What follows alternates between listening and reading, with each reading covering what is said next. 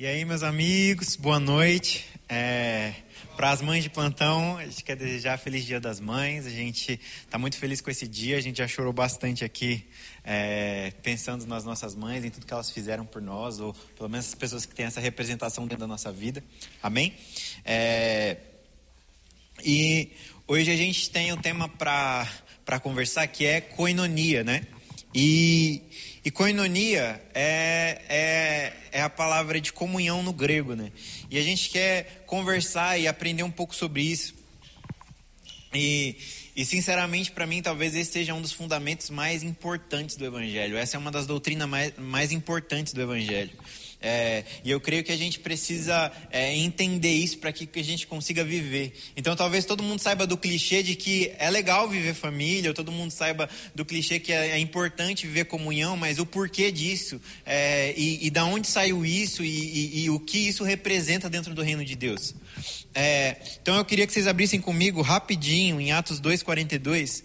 É, e eu preciso que vocês fiquem comigo, porque a gente vai bem, a gente vai falar de umas coisas é, bem profundas, a gente vai construindo um pensamento até chegar em um lugar.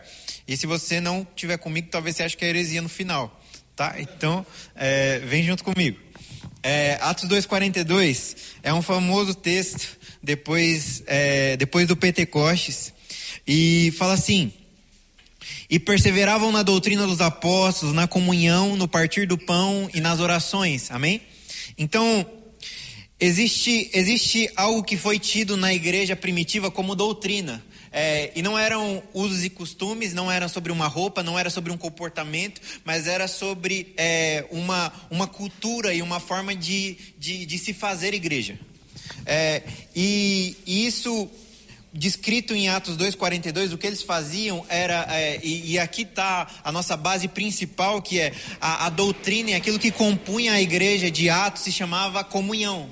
Então, é, existe uma doutrina aqui que faz com que a igreja funcione. Existe uma doutrina aqui que faz com que a igreja seja a igreja, que seja conhecida como igreja, que se chama comunhão. É, e eu creio que, é, por a gente, é, por muitas vezes, é, entender comunhão simplesmente como reunião de pessoas, a gente deixou a comunhão muito rasa é, e, e, talvez desvirtuamos aquilo que realmente é comunhão. Então, é, que tipo de comunhão que é, a igreja primitiva está vivendo? Que tipo de comunhão está sendo descrita em Atos? É, e a gente vai começar a entender isso, a gente vai traçar é, uma, é, é um pouco da história bíblica até a gente chegar em Atos 2,42, amém? Se a gente, se a gente olhar para para desde, desde o início da, da construção bíblica, ela começa em Adão e Eva, ela começa é, com uma família. É, essa família que Deus cria Adão, e, e, o próprio Deus, quando cria Adão, olha para dentro de Adão e, e, diz: Não é bom que esse homem fique só, não é bom viver sozinho, é, não, é, isso não é agradável diante de Deus. Então ele, ele arranca de dentro de Adão a mulher, amém? Ele arranca a mulher de dentro de Adão. Quando essa mulher ela é criada, é, Adão olha para ela e diz: Essa é carne da minha carne, essa é osso dos meus ossos, e essa se chama mulher. É, e aqui começa o entendimento do que é comunhão. Aqui a gente começa a entender é, o, o propósito do qual Deus tinha criado todas as coisas. Então, o que, que é comunhão aqui? É alguém que é carne da minha carne e é osso dos meus ossos. Quando que isso é quebrado? Quando Caim mata Abel, quando ele deixa de entender o outro como igual e entender o outro como parte de si mesmo. Quando Eva é tirada de dentro de Adão, é como se ela fizesse parte dele. É, é, entende? A comunhão, ela ela parte daqui, de que é, é alguém que estava dentro de mim, que é alguém que faz parte internamente de quem eu sou. Entende? É, é, um, é um pedaço do meu próprio corpo. E a gente vai perceber isso quando Paulo ele começa a explicar em Romanos que nós somos membros de um só corpo. Então, não somos vários corpos divididos, somos um só corpo. E mas Aonde que a gente começou a deturpar a comunhão quando Caim disse: Isso já não é mais responsabilidade minha, isso já não é mais minha comunhão, isso já não é mais quem eu sou. E aqui a gente começa a perder, gente, uma das doutrinas mais fundamentais do Evangelho. que se chama comunhão, que é simplesmente estar com o outro. Amém?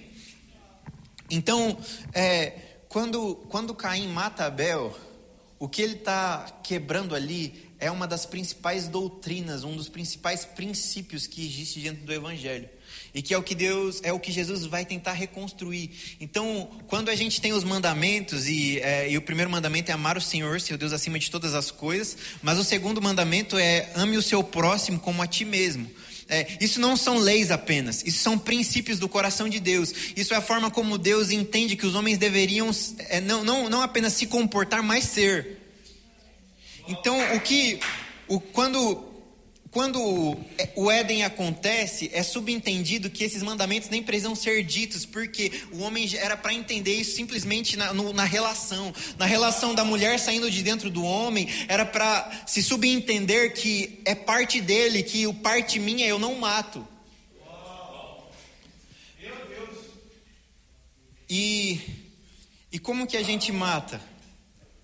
Talvez a gente não, talvez a gente não seja as pessoas que vão assassinar alguém, não vai ter esse pecado, mas é o tipo de morte que a gente precisa entender aqui, ela é muito, ela é muito mais profunda do que uma morte física. O que começa a desligar aqui é mente e coração. É, Para que Caim mate Abel, não o ato simplesmente de, de matá-lo, de esbofeteá-lo até a morte, não é, não é onde tudo começou. Isso é só a consequência da, de perder mente e coração. O que, que acontece com Adão e Eva? O que, que começa a se romper no Éden? Começa a se romper no Éden comunhão. Quando Eva come do fruto e Deus pergunta para Adão: o que, que aconteceu? Adão olha para Eva e diz: É a mulher que tu me destes. Começa a divisão. O coração começa a se dividir, mente começa a se dividir. Cada um começa a entender que a culpa está no outro. E eu creio que aqui começa a destruição daquilo que Deus tinha instituído como família e comunhão. É, e por que, que isso é tão importante? Por que, que a gente está falando disso hoje? A gente vem de um, de um tempo de pandemia que talvez a principal coisa que foi, que foi ferida dentro dos nossos princípios se chama estar com o outro. Nós já não podemos mais cultuar juntos, a gente já não pode mais estar com um número é, elevado de pessoas num local, a gente já não pode mais visitar a casa dos outros como a gente fazia antes. É, e, e um pouco mais atrás a gente não podia visitar ninguém. Mas isso traz consequências muito sérias. Por quê? Não porque comunhão se limita a espaço geográfico, mas é porque, é, conforme nós estamos entendendo, para nós o estar junto geograficamente já significa muita coisa. E, nesses, e nesse último ano de pandemia, parece que o amor foi se esfriando. Parece que o estar junto já não era mais tão importante. Ou se, está, ou se estamos juntos, não estamos em mente e coração, só estamos geograficamente. E nós não queremos construir uma igreja dessa, gente. Isso não é igreja. Se nós simplesmente nos reunimos, isso não é igreja.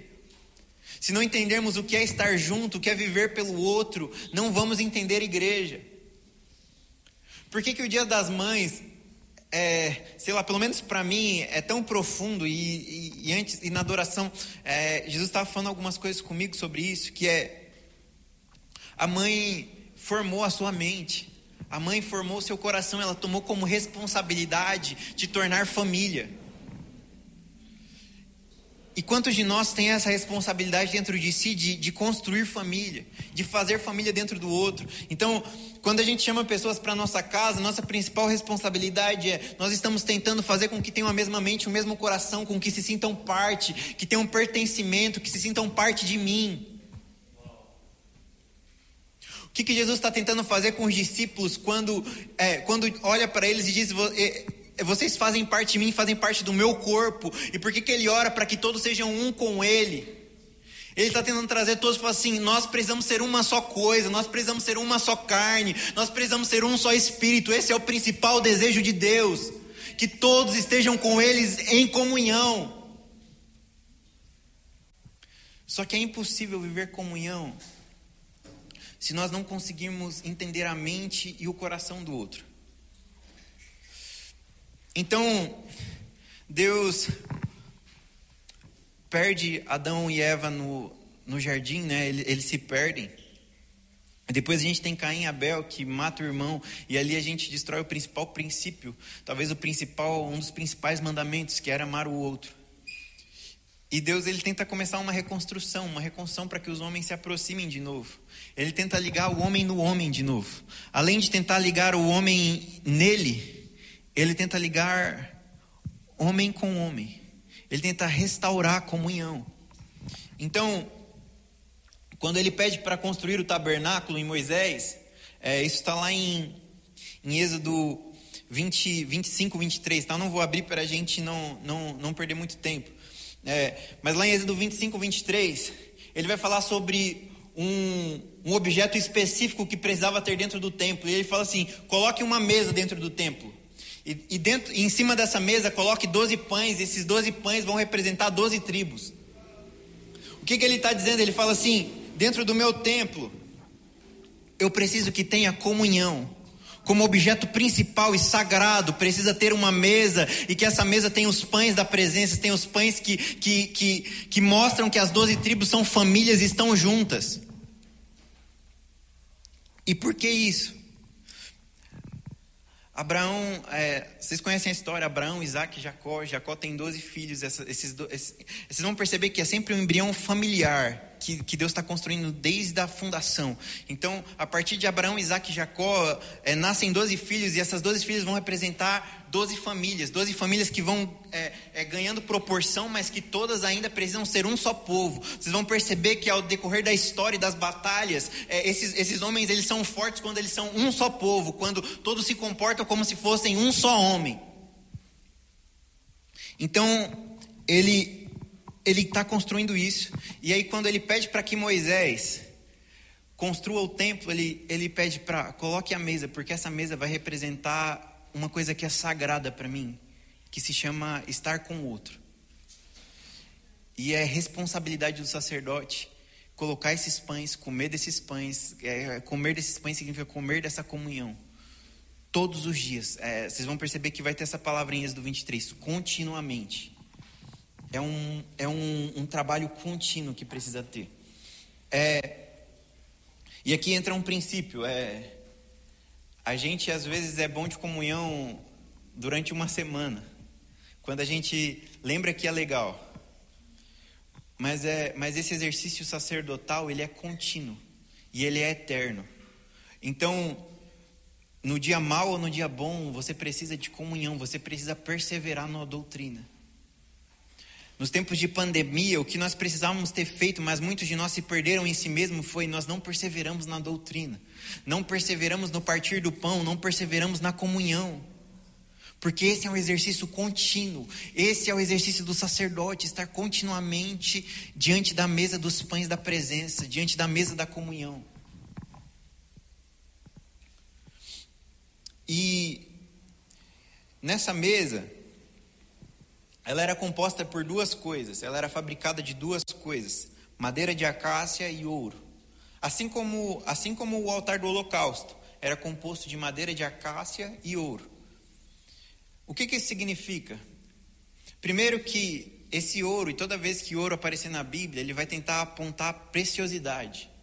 Ele aponta o quão precioso é. Então, vocês vão perceber que todo o tabernáculo, cada símbolo que tem lá dentro é, é é, tem como matéria-prima o ouro. Por quê? Porque Deus está tentando apontar para os homens que é não, não pegue ouro e troque por mercadorias, não troque por coisas que são boas para você. Pegue o ouro, traga para o templo e construa isso aqui, porque mais precioso do que bens é que você consiga entender a preciosidade da mesa da presença, da mesa da comunhão. E ele pede para fazer de madeira. É, madeira essa que o, que o holocausto também é feito. Madeira essa que também a cruz é feita. Por que isso? Porque a comunhão exige sacrifício. A comunhão exige sacrifício, gente. E talvez muitos de nós já foram feridos pela comunhão. E glória a Deus por isso, gente. Glória a Deus pelas feridas na comunhão. Jesus foi o homem mais ferido em comunhão. Ele foi ferido pela comunhão. Ele foi ferido pelos que ele se deu. Ele foi ferido pelo que ele se relacionou. E eu creio que para que consigamos construir uma igreja saudável, é necessário que hajam comunhão e sacrifício. Talvez você vai andar com alguém é, menos maduro que você. E talvez te fira na caminhada. Talvez você ande com alguém que é, seja mais maduro que você e você fira ele na caminhada. Mas o problema é quando existe uma ofensa e a divisão.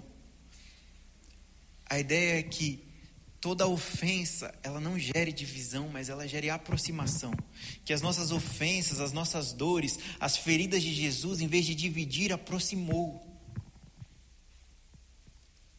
Aquilo que, aquilo que para todos nós, a, a, a, hora que cuspiram na sua face, a hora que esbofetearam, a hora que chicotearam, a hora que colocaram os pregos, enquanto para nós dividiria nós de qualquer homem que fizesse isso conosco, para Jesus aquilo aproximava.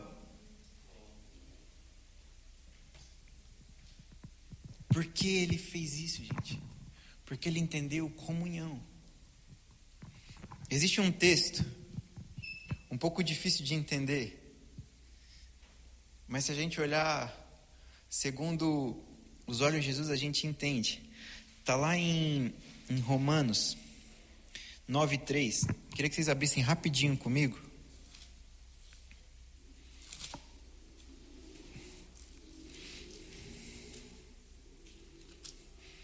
Romanos 9,3. Estão comigo, né? Gente, isso aqui talvez seja um dos textos mais bizarros da Bíblia, tá? Talvez um dos textos mais difíceis de serem interpretados. Mas a gente vai lá, tá? Isso aqui é Paulo, tá? Paulo está escrevendo para os romanos. E Paulo fala assim: Porque eu mesmo poderia desejar ser anátema de Cristo, separado de Cristo, por amor de meus irmãos, que são meus parentes na carne. Difícil, né? Ele está dizendo: por amor de vocês, eu poderia ser separado de Cristo. O que, que ele está dizendo aqui? Ele está dizendo: existe algo tão profundo na comunhão que o tesouro mais precioso que eu tenho eu daria para vocês. A coisa mais preciosa, e Paulo ele vai falar sobre a soberania de Cristo e, e a preciosidade de Cristo inúmeras vezes. E, e, e a gente vai perceber com qualquer texto que Paulo escreve o tamanho da revelação que ele tem desse Senhor. Mas ele está dizendo: por amor de vós eu perderia para te dar. E quando Jesus ele está na cruz, ele está fazendo a mesma coisa, gente. Quando ele clama, Senhor, Deus meu, Deus meu, por que me desamparastes? O que estava acontecendo ali era ele deixou os céus, ele deixou a glória, ele deixou quem era, ele deixou o próprio Deus para poder dar a Deus a, a nós. O que, que ele está fazendo ali? Ele está sendo ferido e recebendo toda a ira de Deus sobre si, para que nós estivéssemos com Ele, para que nós estivéssemos juntos. Então, quando quando Paulo escreve Romanos, ele está dizendo: Isso que é a coisa mais importante para a minha vida. Eu poderia ser separado para que vocês alcancem, para que vocês entendam. E eu creio que são dias de que a igreja seja conhecida pela comunhão que tem, porque das coisas mais preciosas que carregam, eles dariam para o outro. Então, por que que talvez a gente dá tão pouco de Jesus para o outro? Porque a gente não entendeu comunhão. Porque a gente não entendeu a importância das mesas. Quando, quando, quando Jesus ele está diante dos diante dos doze apóstolos e ele está na mesa com eles, ele está tentando mostrar, é, vamos, vamos abrir esse texto rapidinho comigo? Está lá em Mateus. Deixa eu só achar que é.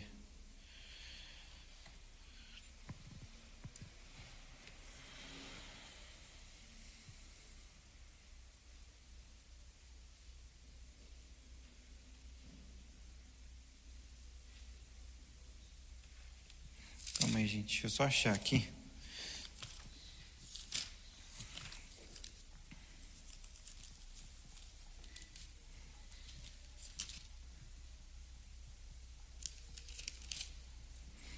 Lá Mateus 26.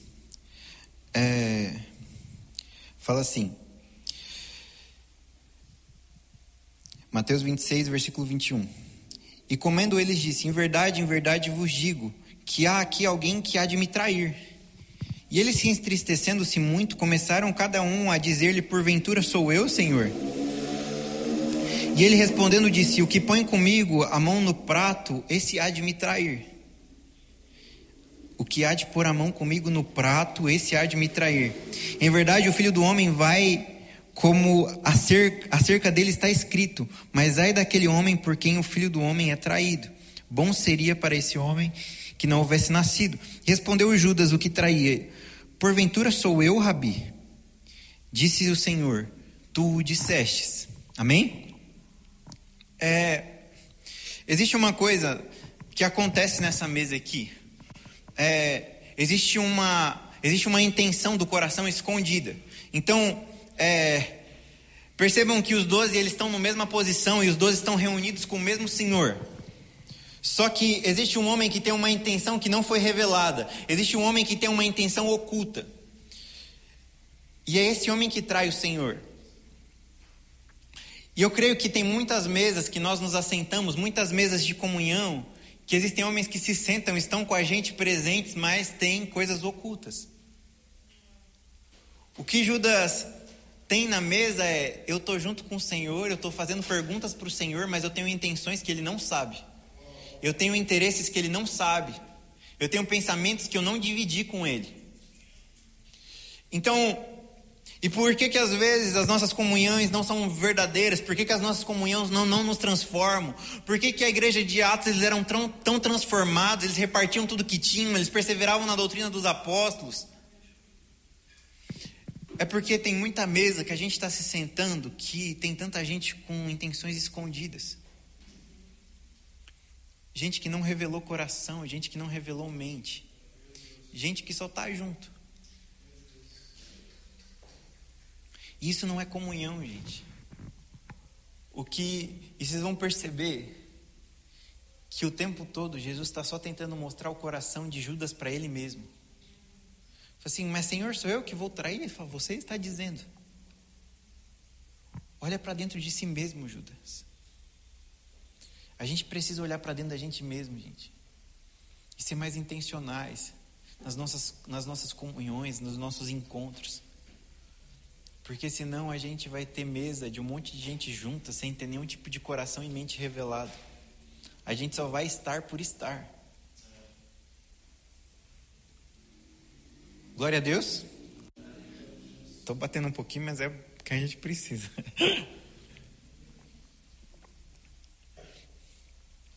É, então, tudo que Jesus ele ensina ao decorrer das Escrituras é para que a gente consiga se relacionar, é para que a gente consiga ter comunhão.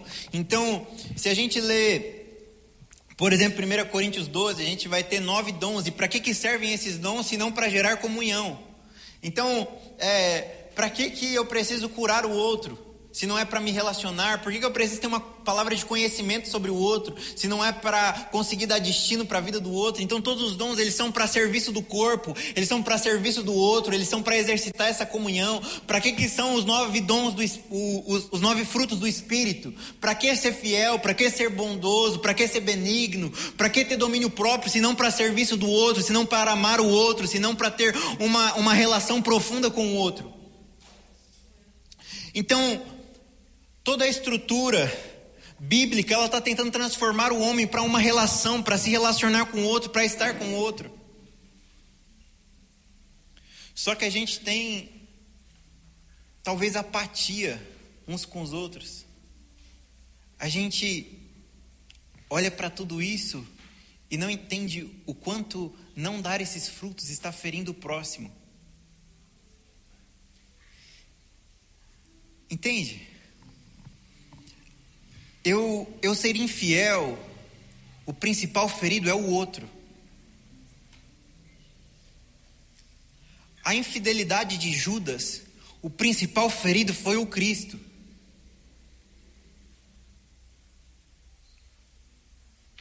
A falta de bondade está ferindo o outro, a falta de paciência está ferindo o outro. Os nossos pecados estão nos dividindo. Então, por que que o Senhor tenta nos ensinar através dos dez mandamentos, através da sua própria vida, através de tudo que Ele fez? Ele está tentando nos ensinar para tentar restaurar em nós comunhão. Ele está trabalhando e dando a sua vida para que haja entre nós uma relação saudável e profunda de novo. Então, quando Jesus ele anda sobre a terra, com o caráter que ele tem, com o coração que ele tem, as relações são muito fáceis de acontecer, porque não existe infidelidade de nenhuma parte, não existe maldade, não existe impaciência. Existe um homem santo, fiel, bondoso, que está andando e tornando tudo saudável, porque tudo que se relaciona com ele começa a ter comunhão, começa a viver junto. E isso, isso começou a me explicar muita coisa. Porque eu pensava assim, por que, que será que uma multidão seguiu esse homem? Por que, que será que homens largaram tudo o que tinham para seguir esse homem? Era porque era um homem que tinha na sua própria vida revelado comunhão. O seu principal interesse, o seu principal destino e propósito era trazer o outro para viver a sua vida. Era um homem que tinha todos os frutos muito maduros em si e que todos podiam experimentar desses frutos. A gente estava conversando esses dias em casa com um casal e Jesus me falou sobre o fruto, né? E o incrível do fruto, gente, na verdade é o óbvio do fruto, né? É que ele tem sabor. Entende? Fruto tem sabor, você consegue sentir, você consegue saber se é bom ou se é ruim. E, e às vezes a gente tenta enganar os outros e achar que o fruto não tem sabor. Então, você é infiel, mas entende? Judas era infiel. Jesus estava sentindo o sabor, mas ele estava tentando dizer outra coisa. Às vezes a gente não tem em nós fruto de paciência. Mas a gente está tentando fazer uma aparência de paciente. Mas o fruto tem sabor. Todo mundo que está no ambiente começa a sentir o sabor. Se, se vocês, é, para ser bem didático, se vocês entrarem na minha casa e eu e a Cá é, tivermos tristes, ou tivermos brigados, ou tivermos acontecido qualquer coisa, vocês vão experimentar o sabor daquele fruto. Vocês vão experimentar o sabor daquele ambiente. É impossível negar que alguma coisa aconteceu. Por mais que a gente tente disfarçar. Só que a gente às vezes é meio bobo e tenta fingir. Mas está todo mundo sentindo o sabor. A gente só está enganando a gente mesmo. Então, e por que, que é bom a comunhão? Porque você, todo mundo vai sentir o sabor do seu fruto. E se tiver ruim, é importante que a gente sinta para que a gente possa corrigir. Para que a gente possa dizer: não existe esse fruto dentro de você.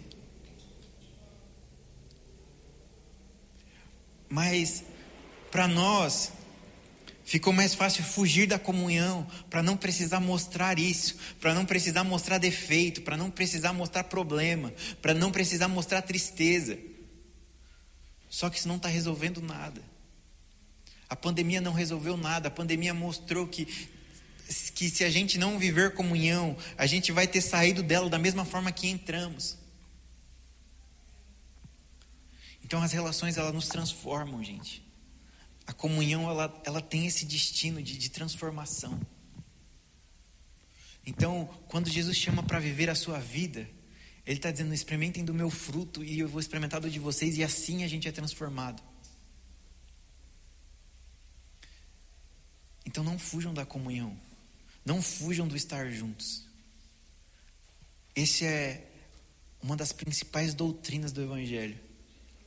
E é isso que mudou a igreja primitiva. É essa perseverança nesse lugar. É, eu queria ler mais um texto com vocês. Está lá em Tessalonicenses.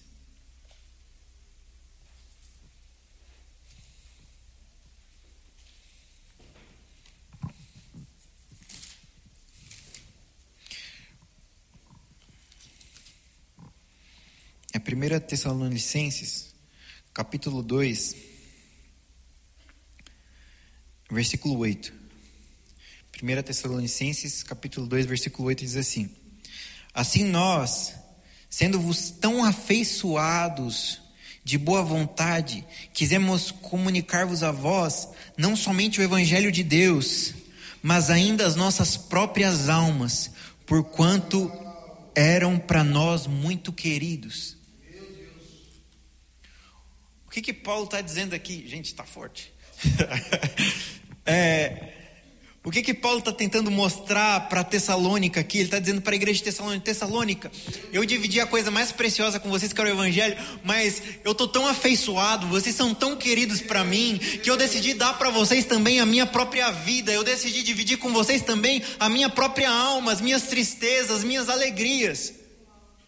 A minha própria alma eu estou dando a vocês. E eu creio que se nós queremos construir uma igreja familiar, uma igreja fundamentada na doutrina, a gente precisa compartilhar esse coração de que entre nós não compartilhamos apenas sobre que Jesus, sobre o evangelho que Jesus veio, morreu numa cruz e ressuscitou, mas nós também estamos dando a nós mesmos. Nós aprendemos tanto com Jesus que assim como ele deu a própria vida, nós também estamos dando a nossa. Nós estamos dando a nossa própria alma e a gente está se afeiçoando com o outro. Eu creio que são esses os dias de uma igreja completamente diferente, gente. Em que nós entendemos tão profundamente o que é comunhão, que isso traz transformação para tudo que está à nossa volta. A igreja de Atos fala que, por conta da comunhão que tinham, eles iam entrando na graça do povo. O povo ia tendo ele em autoestima. Por quê? Por conta da forma como viviam, da forma como cuidavam um do outro, da forma como amavam um ao outro.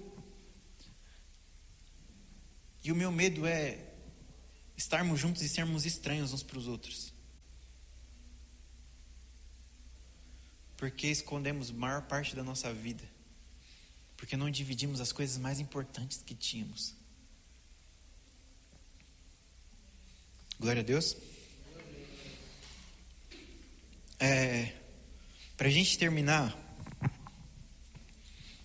é, eu creio que existe lá em, em Cânticos, a gente vai ouvir a história de Sulamita, né? E Sulamita ela ela vai passando por algumas estações, ela vai passando por algumas algumas problemas é, é, na vida dela e, vai passar, e, e, ao mesmo tempo ela vai encontrando o, o amado e ela vai se perdendo desse amado. É, e aí chega uma parte em que o, ela, as mulheres de Jerusalém vão olhar para ela e vão perceber que assim, seus seios ainda não estão maduros.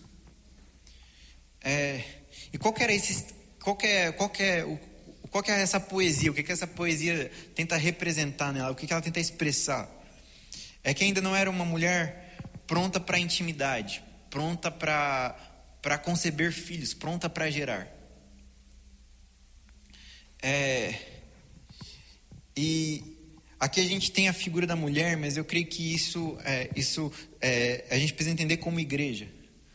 Muitos de nós parece que não estamos prontos para gerar. Sabe, não estamos prontos para ter família, não somos maduros para ter famílias, porque se relacionar, o, o, o, aquilo que vamos ter como fruto e aquilo que as pessoas vão experimentar de nós é ruim e vai nutrir ela de forma ruim. Por quê? Porque não, não, não conseguimos saber a importância de gerar família.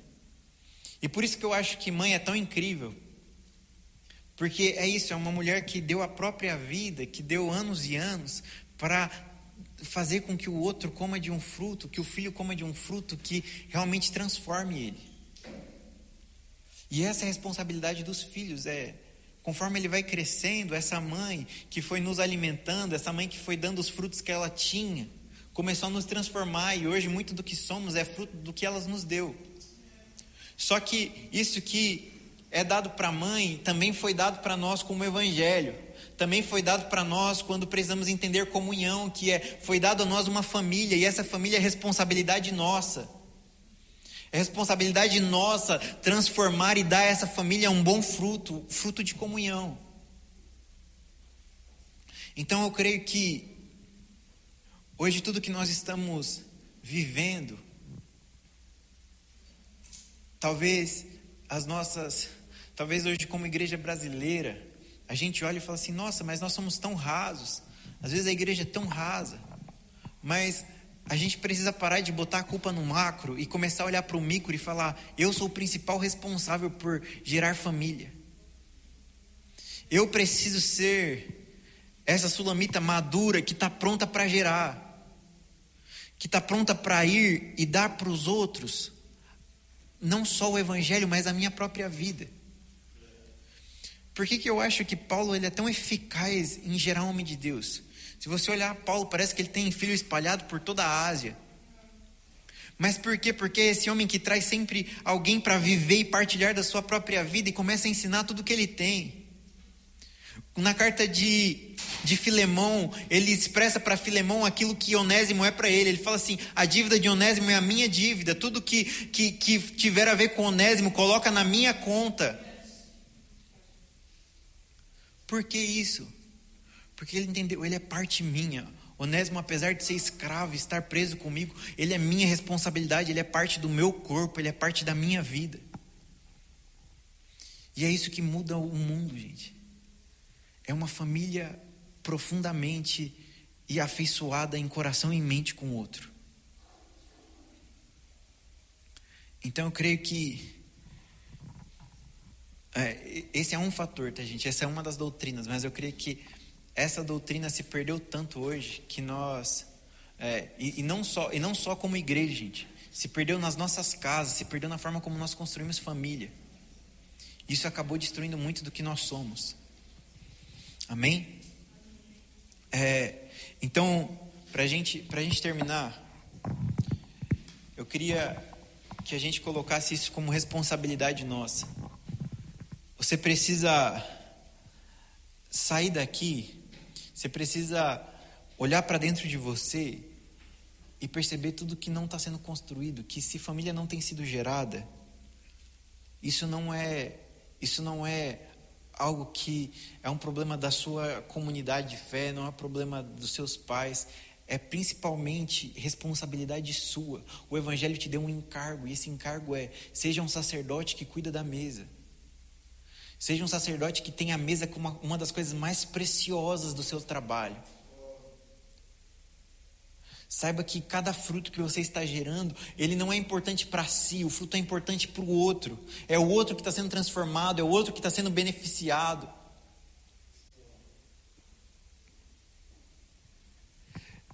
Quando, quando Paulo escreve a carta de Coríntios, ele coloca ela numa estrutura muito incrível, que é quando assim que ele termina de falar dos dons, e aí ele começa a falar sobre um corpo que tem muitos membros, entra Coríntios 13, ele fala sobre o elo do amor, que é o que liga todas essas coisas. Amor esse que é bondoso, amor esse que não tem o próprio interesse, amor esse que é paciente, amor esse que tudo suporta, amor esse que tudo crê, amor esse que tudo espera. Só que esses versos se tornaram tão utópicos para a gente, tão poéticos, que parecem que não são mais reais, parece que não são mais mandamentos, parece que não são mais o destino e aquilo que eu preciso me tornar. Só que não seremos igreja genuína, não conseguiremos perseverar na doutrina, não conseguiremos é, viver em comunhão se isso não começar a ser fruto de quem nós somos, se não conseguimos olhar para Coríntios 13 e nos tornarmos, se não olharmos para Coríntios 12 e termos como responsabilidade ser um só corpo. Olhe para o outro e, e, diferente de Caim e Abel, digam: essa é minha responsabilidade, esse é meu irmão.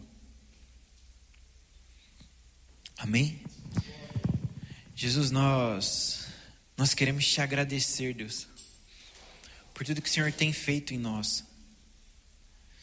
E nós oramos para que na nossa casa, depois de toda a pandemia, depois de todos esses dias de dores, todos esses dias de, de estar longe, eu oro para que isso não tenha nos separado, mas tenha gerado maior afeição, tenha gerado maior valor à comunhão, tenha nos mostrado que o nosso, a, nossa, a nossa principal responsabilidade na terra é gerar família.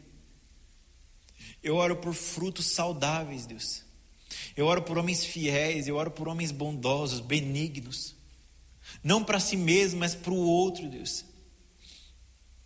Eu oro para que as mentes sejam abertas e percebam tudo que o Senhor fez, e que tudo que o Senhor fez era para estar com o outro. Era para reconciliar uns aos outros, Deus. Reconcilia os nossos corações. Eu oro pelo elo do amor, Deus. Que essa ligação eterna e genuína que nos transforma comece a ser forjada de novo nos nossos corações. Nos ensine a ser um de novo, Deus. Assim como você nos ensinou, assim como você orou por nós em João 17, eu oro para que seja uma verdade. Eu oro para que o Senhor nos ligue novamente. Eu oro para que nós sejamos igreja. Eu oro para que não haja intenções escondidas nas nossas reuniões. Eu oro para que não haja intenções escondidas nas nossas mesas.